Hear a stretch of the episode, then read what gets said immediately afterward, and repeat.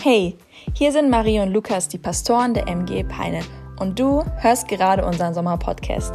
Wie schön, dass du eingeschaltet hast.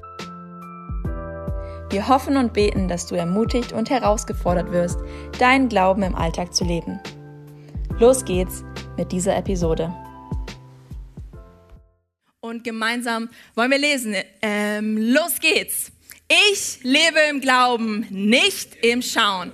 Gott ist immer an meiner Seite und darum habe ich keine Angst, weil auch Jesus selbst Leid ertragen musste und denselben Versuchungen ausgesetzt war wie ich, kann er mir in jeder Lebenslage helfen. Ich halte fest an den Versprechungen Gottes für mein Leben. Ich ermutige andere Menschen, das Gleiche zu tun. Ich laufe den Lauf des Glaubens ich schaue nicht zurück, sondern strecke mich nach dem aus, was vor mir liegt. Ja, yes, Gott, wir wollen uns wirklich nach dem ausstrecken, was du für uns hast.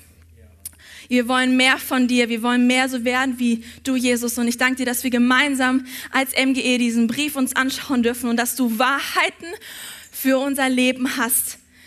Du hast so viel Gutes für uns und ich bete, dass du jetzt die Predigt gebrauchst, um uns zu erfrischen, um uns neu ins Staunen zu bringen über dich. In Jesu Namen. Amen. Hey, ich hatte die großartige Herausforderung, die Kapitel 5, 6 und 7 mir anzuschauen. Und es waren viele tiefe Inhalte, aber ich habe gemerkt, dass der Autor sich eine Sache auf die Fahne geschrieben hat, die ihm so wichtig ist, nämlich über den zu sprechen, der das Non plus Ultra ist. Er spricht die ganze Zeit darüber.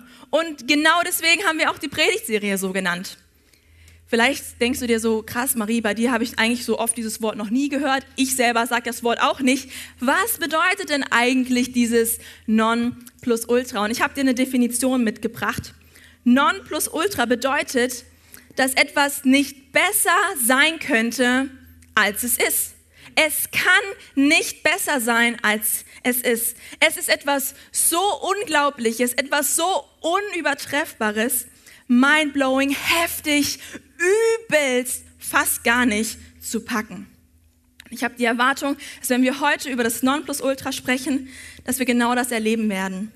Dass wir ins Staunen kommen, wie heftig, unglaublich, unübertreffbar Jesus ist. Und ich habe meiner Predigt den Titel gegeben, Gottes Superlative. Wir wollen über das Beste, das Größte, das Stärkste sprechen. In dem Hebräerbrief habe ich von Anfang an eine Sache festgestellt. Es geht um die Herrlichkeit und um die Heiligkeit einer Person, Jesus. Der Hebräerbrief will den Lesern deutlich machen, jetzt ist die Zeit, um in Staunen zu geraten, in Bewunderung zu kommen und mich selbst hat es beim Lesen ins Staunen gebracht. Worte, die das, Super, die das Superlativ sind, das, die beschreiben eigentlich auch eine Person, nämlich Gott selbst. Gott ist nicht nur gut, er ist der Beste. Gott ist nicht nur gerecht, nein, er ist der Gerechteste. Gott ist nicht nur treu, er ist der Treueste. Und Gott ist nicht nur schön, sondern er selbst ist der Schönste. Er ist nicht nur stark, sondern er ist der Stärkste. Das Superlativ gehört zum Adjektiv. Das durfte ich letzte Woche lernen, als ich Nachhilfeunterricht gegeben habe. Da haben wir nämlich über die Adjektive im Englisch gesprochen und die kann man ja anscheinend steigern. Ja? Wurde ich auch mal wieder dran erinnert. Ähm, für dich auch eine kleine Nachhilfestunde. Adjektive sind die wie-Wörter. Wie ist etwas, schön ist etwas, ja. Nett ist etwas, laut ist etwas, ja. Das sind Adjektive und man kann deutlich machen, dass etwas zum Beispiel lauter ist als etwas anderes. Ich bin laut, mein Mann ist lauter, ja. Das Haus von meinem Nachbarn ist schön, meins ist schöner. Das sind die Steigerungsformen und die haben auch einen Namen. Positiv, Komparativ und das Superlativ. Das Superlativ ist also die heftigste Form. Das Nonplusultra eigentlich, weil so etwas wie das, so schön, kann nichts anderes sein. Es kommt nichts daran ran. Etwas ist so unglaublich. Und ein Wort, was ich finde, was das Nonplusultra ist oder beschreibt, ist das Wort, was eine Person beschreibt, und zwar Gott. Gott ist allein heilig. Er ist heilig. Und Heiligkeit ist das Nonplusultra. Es ist vollkommen. Es ist die Reinheit, die Besonderheit der Nation. Es ist unglaublich makellos. Und dieses Wort trifft nur auf einen zu. Auf unseren Gott. Und dieses Wort, es kann nicht gesteigert werden. Wenn etwas heilig ist, kann es nichts Heiligeres geben, weil es ist ja schon die besonderste, heftigste Form von etwas. Es kann nicht übertreffbar sein. Es ist so wie mit der Farbe Weiß. Ja? Elias Pullover ist weiß, Lukas Pullover ist weiß. Es gibt nichts noch Weißeres. Heilig ist heilig. Heilig kann nicht noch gesteigert werden. Und Gott ist heilig. Und in unserer Sprache vom Hebräer-Titel zu bleiben, dann ist Gott, wenn er heilig ist, ist er selbst das Nonplusultra. Das ist mein erster Punkt für heute. Ja, Gott selbst ist das Nonplusultra. Er ist vollkommen. Er ist perfekt. Er ist rein. Und Gott schafft eine Welt, eine heile und perfekte Welt, indem er Adam und Eva einlädt, in dieser Welt zu leben, in dieser vollkommenen Welt. Damit sie ihm nah sind, dem Heiligen, dem Vollkommenen, den Starken, den schönsten Gott. So nah durften sie sein, weil sie selbst keine Fehler hatten. Nichts ist an ihnen zu finden, an diesen Menschen. Sie wurden perfekt geschaffen. Gott sagt, sie sind so gut. Und Gott hatte diesen Plan. Ich möchte diese pure Gemeinschaft mit den Menschen haben. Ich will, dass sie an meiner Seite sind, dass sie mir nahen können. Das war von Anfang an sein Plan. Aber der Mensch entschied sich, noch mehr zu wollen. Er trifft die Entscheidung der Versuchung, die da ist, so zu werden, wie Gott nachzugehen. Und an diesem Punkt passiert etwas schlagartig. Es kommt zu einer Trennung der heilige Gott und der Mensch. Diese Sünde, diese Entscheidung, diese Fehlentscheidung führt zur klaren Trennung. Gott, der heilig ist, er kann nicht neben jemanden sein, der unrein ist, der einen Fehler gemacht hat, an den Makel hängen. Und hier kommt es zur Entscheidung. Gottes sehnsüchtiger Plan, pure Gemeinschaft mit den Menschen zu haben, war auf einmal nicht mehr möglich. Weil bei Heiligkeit eine Sache immer mitschwingt. Sie sondert sich ab. Sie ist so besonders. Sie ist so vollkommen, dass da niemand sein kann in der Nähe, der es nicht ist. Es war unmöglich, Beziehung und Gemeinschaft zu haben, Nähe zu seinen Menschen, weil auf einmal Sünde da war. Aber wisst ihr, Gott ist nicht nur gut, er ist der Beste und er hält auch für diese Situation einen Plan bereit. Er hat sich selbst einen Plan überlegt, wie er jetzt doch wieder diesen Menschen, die er geschaffen hat, mit denen er Gemeinschaft haben wollte, begegnen kann. Er wusste, dass seine Gegenwart, seine Gemeinschaft das Beste für die Menschen sein würde. Also tut er selbst auch das Nonplusultra. Er tut das, was nicht besser sein könnte. Alles, was er tut. Deswegen sind es zweitens Gottes Pläne selbst das Nonplusultra. Er hat gedacht, komm, ich schaffe jetzt einen Weg, meinen Menschen doch wieder zu begegnen. Und die erste Sache, die er tut, er erwählt eine Gruppe, sein Volk, die, wo er sagt, diesen Menschen will ich unbedingt begegnen. Ich sonder sie ab, ihnen will ich Nähe zeigen. Und dann macht er sich die Mühe, einen Ort zu schaffen, um diesen Menschen zu begegnen. Da, wo sie leben, sucht er sich einen bestimmten Bereich aus, den er sagt, dieser Bereich, der soll heilig sein. Dieser Ort soll ein Ort der Begegnung sein. Ist auch bekannt als die Stiftshütte. Und es war genau sein Anliegen, unter seinen Menschen, bei seinen Menschen zu, zu wohnen. Also beauftragt er Menschen zu sagen, schafft diesen Ort, denn ich, der heilige Gott, will bei euch wohnen. Was? Er will bei uns wohnen. Er gibt ihnen Anweisungen, wie es geschaffen werden soll. Darum soll ein Zaun gezogen sein. Ja, das ist euer Lebensraum, das sind eure Häuser. Aber hier, in diesem besonderen Ort, will ich wohnen. hier will ich sein. Ich habe dir ein Bild mitgebracht, denn dieser Raum ist wie folgt aufgebaut, dass es einen Vorhof gibt. Einen Vorhof, wo das ganze Volk hinkommen konnte, um Lobpreis zu bringen und ein Opfer zu bringen. Da durfte jeder aus dem Volk hin. Und dann gab es auch das Heiligtum. Dort waren eingesetzte Priester, die dorthin gehen durften. Da durfte nicht jeder hin. Und es wurde noch exklusiver, da gab es auch das Allerheiligste. Dort war die Bundeslade zu finden. Das war der besondere Ort, wo Gottes Gegenwart weilte. Und er wählt sich bestimmte Leute mit dem Titel die hohe Priester aus. Diese Leute hatten Zugang zu einem Bereich, wo sonst so ein Schild hängt, nur für Personal. Nein, nein, nein, Marie, hier darfst du nicht rein. Du willst zwar gerne mal wissen, was so hinter dem Raum ist, aber da, wo das Schild ist, Zutritt nur für Personal, da darf ich, wenn ich kein Personal bin, nicht hin. Und dieses Schild hängt da. Hier dürfen nur der Hohepriester rein, einmal im Jahr, zum Tag der Versöhnung. Und dort waren sie eingesetzt, für sich und für das Volk ein Opfer zu bringen. Sie haben ein Tier geschlachtet, das stellvertretend für alle Fehler der Menschen hingegeben wurde, um die Schuld zu begleichen, um es wieder gleich zu machen, um da, wo Fehler sind und so die Trennung ist, es wieder beglichen wurde.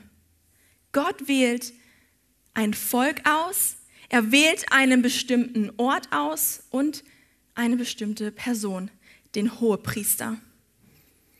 In meinem Umfeld hat habe ich noch niemanden getroffen, der vom Beruf Hohepriester ist. Ähm, ich weiß nicht so ganz genau, ob du dir vorstellen kannst, wie die aussehen und was die machen.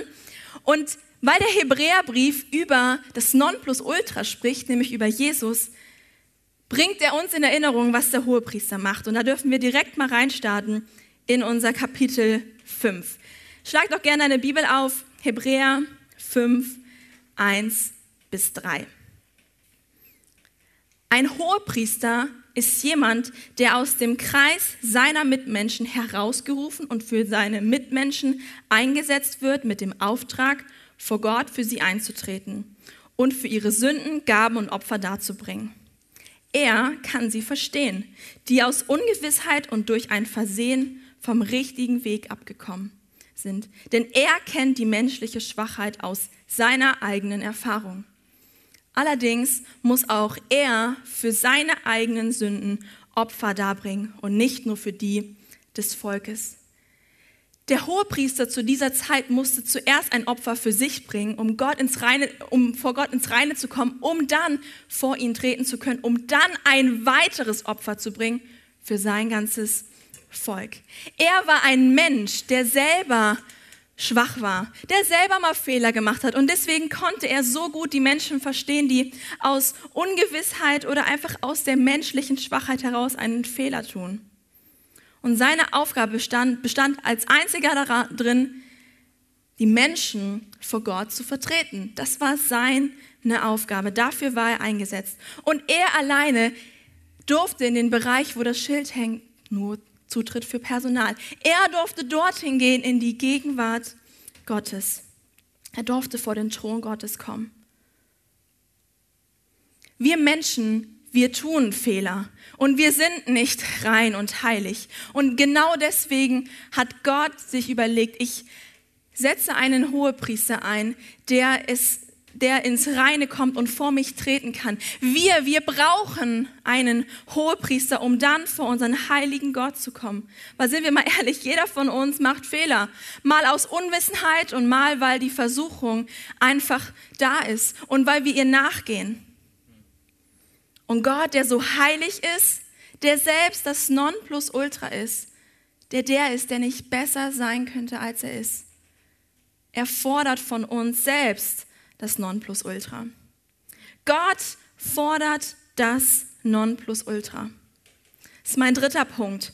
Gott fordert von uns das Nonplusultra. Er will, dass wir uns bewusst machen, wenn du vor mich kommst, dann werden deine Fehler offenbar, sie werden sichtbar. Und ja, da sind Tage gewesen, da hast du viele falsche Entscheidungen getroffen die wurden daran sichtbar, weil Gott uns Menschen gesagt hat, was er sich von uns wünscht. Er hatte eine klare Vorstellung von dem, was gut und was schlecht ist. Er hat sie uns gegeben. Das sind seine Gebote, wo er uns gesagt hat, ich gib sie dir, damit du weißt, was für dein Leben gut ist. Hier sind meine Gebote. Das sind meine Spielregeln. Über diese Haltung, über diese Entscheidung, die du triffst, freue ich mich. Wenn du deine Eltern ehrst, das freut mich. Wenn du deinem Partner treu bist, das freut mich. So wünsche ich mir, so stelle ich mir Leben vor. Er gibt uns die Gebote, nicht um das Spiel schwierig zu machen oder uns zu ärgern, sondern weil er das Beste und das Schönste für uns hat. Und er will, dass wir in Freiheit und dass wir ein gutes Leben haben. Und er merkt, viele Dinge tun uns einfach nicht gut. Und diesen Maßstab erschafft Gott selbst. Und er hat ihn und er kann ihn in unser Leben anlegen und merkt, da haben wir es nicht geschafft. Und die logische Konsequenz ist, da wo wir scheitern, da wo wir einen Fehler machen, da wo wir jemanden belügen, da ist es notwendig, um Vergebung zu beten. Das ist die logische Konsequenz von dem, wenn wir einen Fehler machen. Hey, wenn wir uns eine Grube graben, dann kann es sein, dass wir da reinfallen. Ja, wenn wir uns für die Sache entscheiden, die nicht gut ist, dann müssen wir damit rechnen, dass Konsequenzen kommen. Und die Konsequenz ist, wo Gott selbst das Nonplusultra ist, die Vollkommenheit und die Reinheit. Und wenn er das Nonplusultra fordert, dann merken wir, dass wir doch das nicht schaffen, dass wir das Gute und Schönste nicht schaffen. Und genau dafür wurde der Hohepriester eingesetzt. Der Hohepriester wurde eingesetzt, um den Menschen die Schuld, die sie auf sich geladen zu haben, zu, vor Gott zu vertreten und dafür ein Opfer zu bringen und sagen, ich bürge dafür, ich begleiche diese Schuld. Gott hat sich diesen Plan ausgesucht mit der Stiftshütte, mit dem Hohepriester. Er hat jemanden eingesetzt, damit es wieder möglich ist. Gott hat alles getan. Und in Hebräer in unseren Kapitel 5, 6 und 7 lesen wir, dass dieser Plan gut war, aber Gott noch etwas Besseres geschaffen hat. Der Hohepriester aus der Zeit von früher war nur ein kleiner Abbild von dem, ein kleines Abbild davon, was noch kommen sollte. Denn da sollte noch ein viel besserer und schönerer und stärkerer und kraftvoller Hohepriester kommen. Das Non plus Ultra stand noch bevor. Und mein vierter Punkt, und das ist das Stärkste, was ich gemerkt habe, was der Hebräerbrief hier sagt, dass Gott selbst uns sein Nonplusultra gibt, dass er uns selbst seinen Hohepriester vorstellt, einen Hohepriester nach einer ganz neuen Ordnung, das nicht besser sein könnte, als es ist. Die levitischen Hohepriester, das war gut und das hat Beziehungen möglich gemacht, aber jetzt halte ich fest, der Hohepriester nach der Ordnung non plus ultra ist gekommen. Und ich möchte mit dir einsteigen schon in Kapitel 4. Das haben wir letzte Woche schon gehört. Da ist aber so ein starker Vers, der uns deutlich macht, wer dieser hohe Priester ist. Lies doch mal mit mir Hebräer 4, 14 bis 15. Vielleicht erinnerst du dich, am Freitag haben wir das auch in unserem Bibelstudium gelesen und wir lesen es nochmal gemeinsam. Weil wir nun aber einen großen Hohepriester haben, der den ganzen Himmel bis hin zum Thron durchschritten hat. Jesus, den Sohn Gottes, wollen wir entschlossen an unserem Bekenntnis zu ihm festhalten. Jesus ist ja nicht ein Hohepriester, der uns in unserer Schwachheit nicht verstehen könnte. Vielmehr war er genau wie wir Versuchungen aller Art ausgesetzt. Allerdings mit dem entscheidenden Unterschied, dass er ohne Sünde blieb. Und dann geht es weiter in Hebräer 7, 26 bis 27. Einen solchen Hohepriester war genau das, was wir nötig hatten. Einer, der durch und durch heilig und ohne jede Sünde äh, Schuld ist und von dem Gott und an dem Gott nichts auszusetzen hat. Einer, der sich grundlegend von uns sündigen Menschen unterscheidet und dessen Platz hoch über den höchsten Himmeln ist. Im Gegensatz zu den levitischen Hohepriestern muss er nicht Tag für Tag Opfer, die, ähm, Opfer die Sünde des Volkes opfern, hm? Tag Opfer darbringen und muss auch nicht mit einem Opfer für seine eigenen Sünden beginnen, er für die Sünden des Volkes opfern kann. Nein, Jesus hat nur ein einziges Mal ein Opfer dargebracht, nämlich sich selbst. Und dieses Opfer gilt für immer. Gott hat selbst einen neuen Hohepriester eingesetzt, seinen Sohn Jesus Christus. Und er überträgt ihn dieses Amt. Du bist der Hohepriester für alle Zeit. Und weißt du was? Jesus erfüllt dieses Amt komplett. Alle Anforderungen, die es da gab, hat er erfüllt. Zum einen musste der Hohepriester ja die Menschen verstehen. Ja, deswegen wurden Menschen als Hohepriester eingesetzt und nicht Engel, weil die Engel könnten uns nicht verstehen. Aber Jesus wurde eingesetzt und er kann uns auch verstehen, weil er ganz Mensch ist. Er kannte es mit den Schwachheiten und Versuchungen, aber er hatte einen Unterschied. Er ist ohne Sünde geblieben. Und dann musste der Hohepriester selbst ausgewählt werden von Gott. Und genau das hat Gott getan, als er zu Jesus sagt, du bist mein geliebter Sohn. Und du sollst ein Priester sein für immer. Er erfüllt diese Anforderungen komplett. Aber gleichzeitig ist Jesus noch so viel mehr. Er ist unser Hohepriester, unser Nonplusultra, weil er völlig ohne Sünden war. Und deswegen braucht er kein Opfer für sich selber noch bringen, sondern er kann voll und ganz sich hingeben für uns. Er kann ein Opfer bringen nur für uns. Und dann bringt er ein einziges Opfer, das für immer gültig ist. Ja, die Hohepriester früher, die mussten Jahr für Jahr kommen. Am Tag der Versöhnung. Aber Jesus sagt, heute ist Tag der Versöhnung. Ich bringe hier ein Opfer und das darfst du für immer annehmen. Es zählt für immer. Es hat ewige Wirksamkeit. Und wenn das nicht schon grandios wäre, ja, wenn das schon nicht ultimativ wäre, setzt Jesus noch einen oben drauf und sagt, ich bin ein Hohepriester, der selbst zum Opfer wird. Ich bringe kein Schlachttier mit, sondern ich sage, ich gebe mich hin. Ich bin Hohepriester und gleichzeitig das Opfer selbst. Wow. Jesus ist unser Hohepriester. Ein Hohepriester nach einer ganz neuen Ordnung. Er selbst bringt das Sühneopfer. Besser gesagt, er wird zum Sühneopfer, um uns mit Gott wieder zu versöhnen, um uns mit dem heiligen Gott wieder zu versöhnen, dass wir Gemeinschaft mit ihm haben können. Ja, Jesus ist es. Er ist der Weg zurück zum Vater. Er ist derjenige, der uns Zutritt gibt zu Gott, der uns das neue Leben schenkt. Er allein ermöglicht es, dass wir vor Gott kommen können. Und der Hebräer 4, Vers 16, das ist das Ende von dem Kapitel 4, ähm, der schreibt dann, wir wollen also voller Zuversicht vor den Thron unseres gnädigen Gottes treten, damit er uns sein Erbarmen schenkt und uns seine Gnade erfahren lässt und wir zur rechten Zeit die Hilfe bekommen, die wir brauchen. Jesus schenkt uns vollkommenen Zutritt zum Vater. Und er ist nicht ein hoher Priester, der sagt, ich gehe in die Stiftshütte, ich durchschreite den Vorhof, gehe ins ähm, Heiligtum und dann ins Allerheiligste und ich bleibe da allein und ich genieße die Gemeinschaft Gottes. Nein, so ein Hohepriester ist Jesus nicht. Er ist wie ein Hohepriester, der bildlich gesprochen den Vorhang auffällt und sagt, kommt rein, kommt zum Allerheiligsten habt Gemeinschaft mit Gott. Das Schild Zutritt nur für Personal hängt nicht mehr vor Gottes Thron vor unserem Gott, sondern er ist unser Vater geworden. Er ist unser Vater, zu dem wir jederzeit kommen können. Und ich stelle mir vor, wie das für die Hebräer gewesen sein muss, die diesen Brief lesen.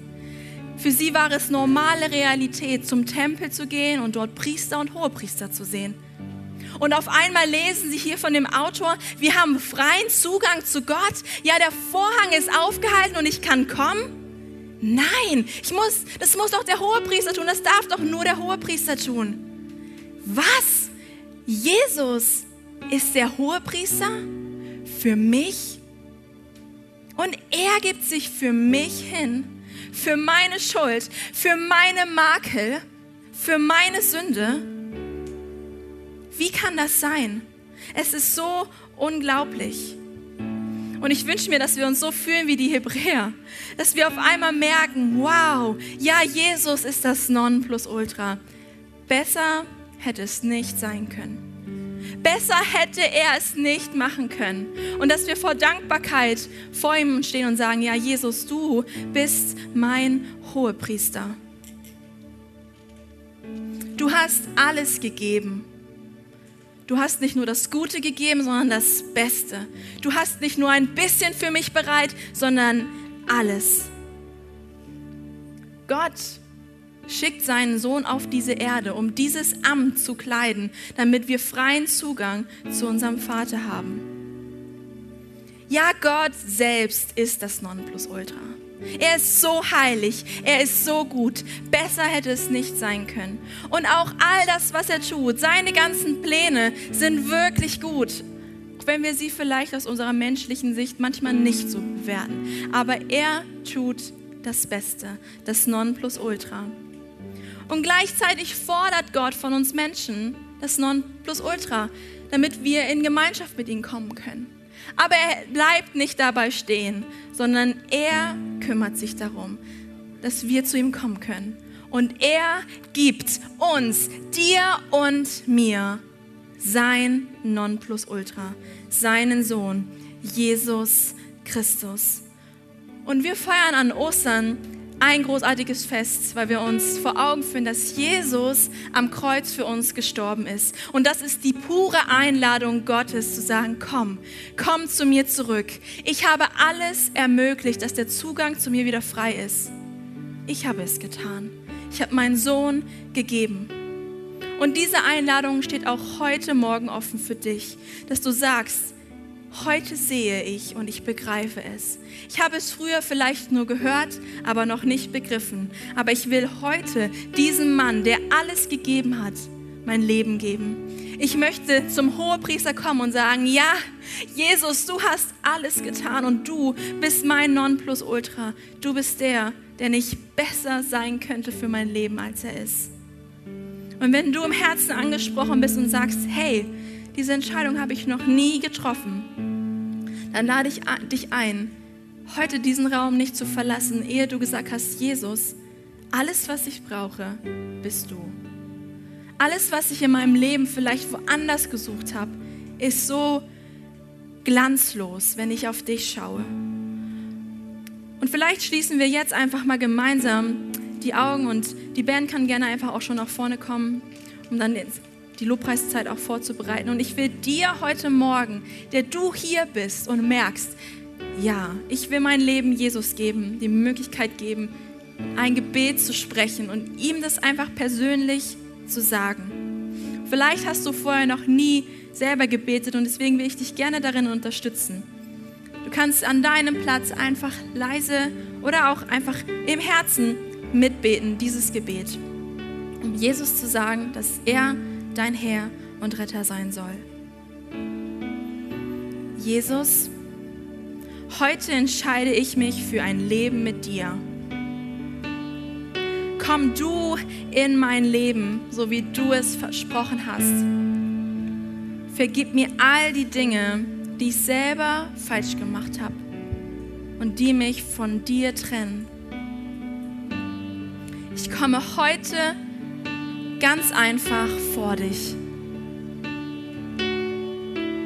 Komm du in mein Leben, denn ohne dich will ich nicht mehr leben.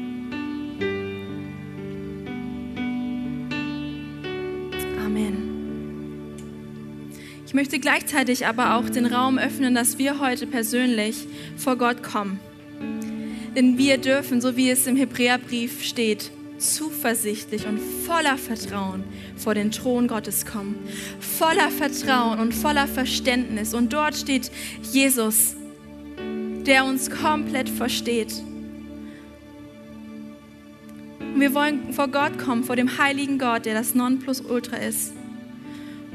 Und vielleicht sind dir Dinge eingefallen, die dein Leben ja mit Fehlern bekleckst haben, die Makel hinterlassen haben, wo du merkst, da ist Sünde in meinem Leben. Und ich will heute einen klaren Aufruf machen, dass du ganz mutig vor den Thron kommst und sagst, Jesus, ich danke dir, dass du mir all das vergibst.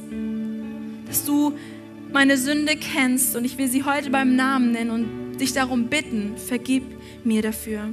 Vergib mir für meinen Zorn, für meine schmutzigen Gedanken, für mein kleines Denken, für schlechte Angewohnheiten, für Lügen, die ich ausgesprochen habe, wo ich Menschen verletzt habe. Da, wo Sünde ist, vergib mir das heute.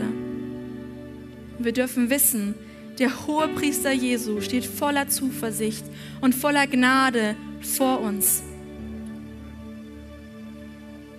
Ja, nimm du dir jetzt diesen Moment und überleg, hey, wo ist da vielleicht noch was und wo du merkst, ich will wirklich rein vor Gott stehen.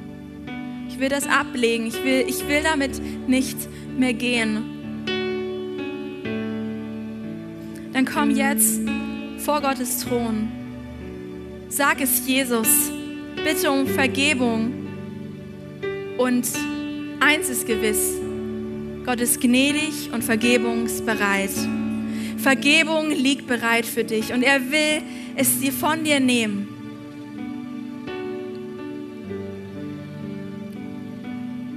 Ja, vielleicht stehen wir einfach auch so als sichtbares Zeichen mal gemeinsam auf und wir treten jetzt gemeinsam vor Gottes Thron. Lass uns gemeinsam aufstehen und ja, so wie ja, wie so in dem Bild, wir müssen nicht mehr im Vorhof stehen bleiben, wir können ins Heiligtum und ja, jetzt stehen wir hier vom, im Allerheiligsten vor unserem Vater. Wir dürfen ihm das abgeben, was da vielleicht noch ist, weil Jesus unser Hohepriester ist. Wir werden jetzt ein Lied singen. Da kommt diese Liedzeile, komm heute Morgen zum Vater, die Arme stehen weit offen. Und das ist wirklich das, was ich, für, ja, was ich dir zusprechen will. Gott steht da mit offenen Armen. Komm einfach, trau dich zu sagen, was da vielleicht noch ist, eine Sünde. Ich will jetzt gerne noch zum Abschluss beten und dann hast du den Moment, einfach vor Gott zu stehen, deine Hände auszustrecken, ein Gebet zu formulieren, Dinge zu bekennen, beim Namen zu nennen oder auf die Knie zu gehen als Zeichen, hier bin ich, ich lege alles hin. Gott, ich danke dir, dass du das Nonplusultra bist. Und da, wo du das Nonplusultra von uns forderst, hast du es doch uns gegeben. Jesus Christus, unseren Retter. Ich danke dir, dass du alles getan hast und dass unsere Schuld wirklich vergeben ist. Und ich will beten, dass du da, wo vielleicht noch Sünde, verhärtete Herzen, Zorn, Rebellion oder sowas ist, dass du es uns nimmst und dass wir offen sind, es heute beim Namen zu nennen und wir deine Vergebung erleben.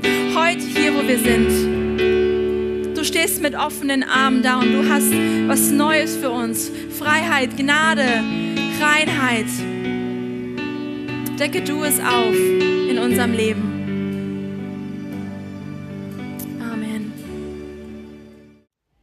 Was für eine starke Predigt. Danke, dass du mit dabei warst. Für weitere Predigten kannst du uns einfach auf unserem YouTube-Channel folgen, und zwar bei MGE Peine. Wenn du uns besser kennenlernen möchtest und immer über die aktuellen Infos, Events und Gottesdienste informiert sein möchtest, dann kannst du dich auf unserer Website ganz einfach für unseren Newsletter anmelden. Wir würden uns freuen, von dir zu hören. Gottes Segen und bis nächsten Sonntag.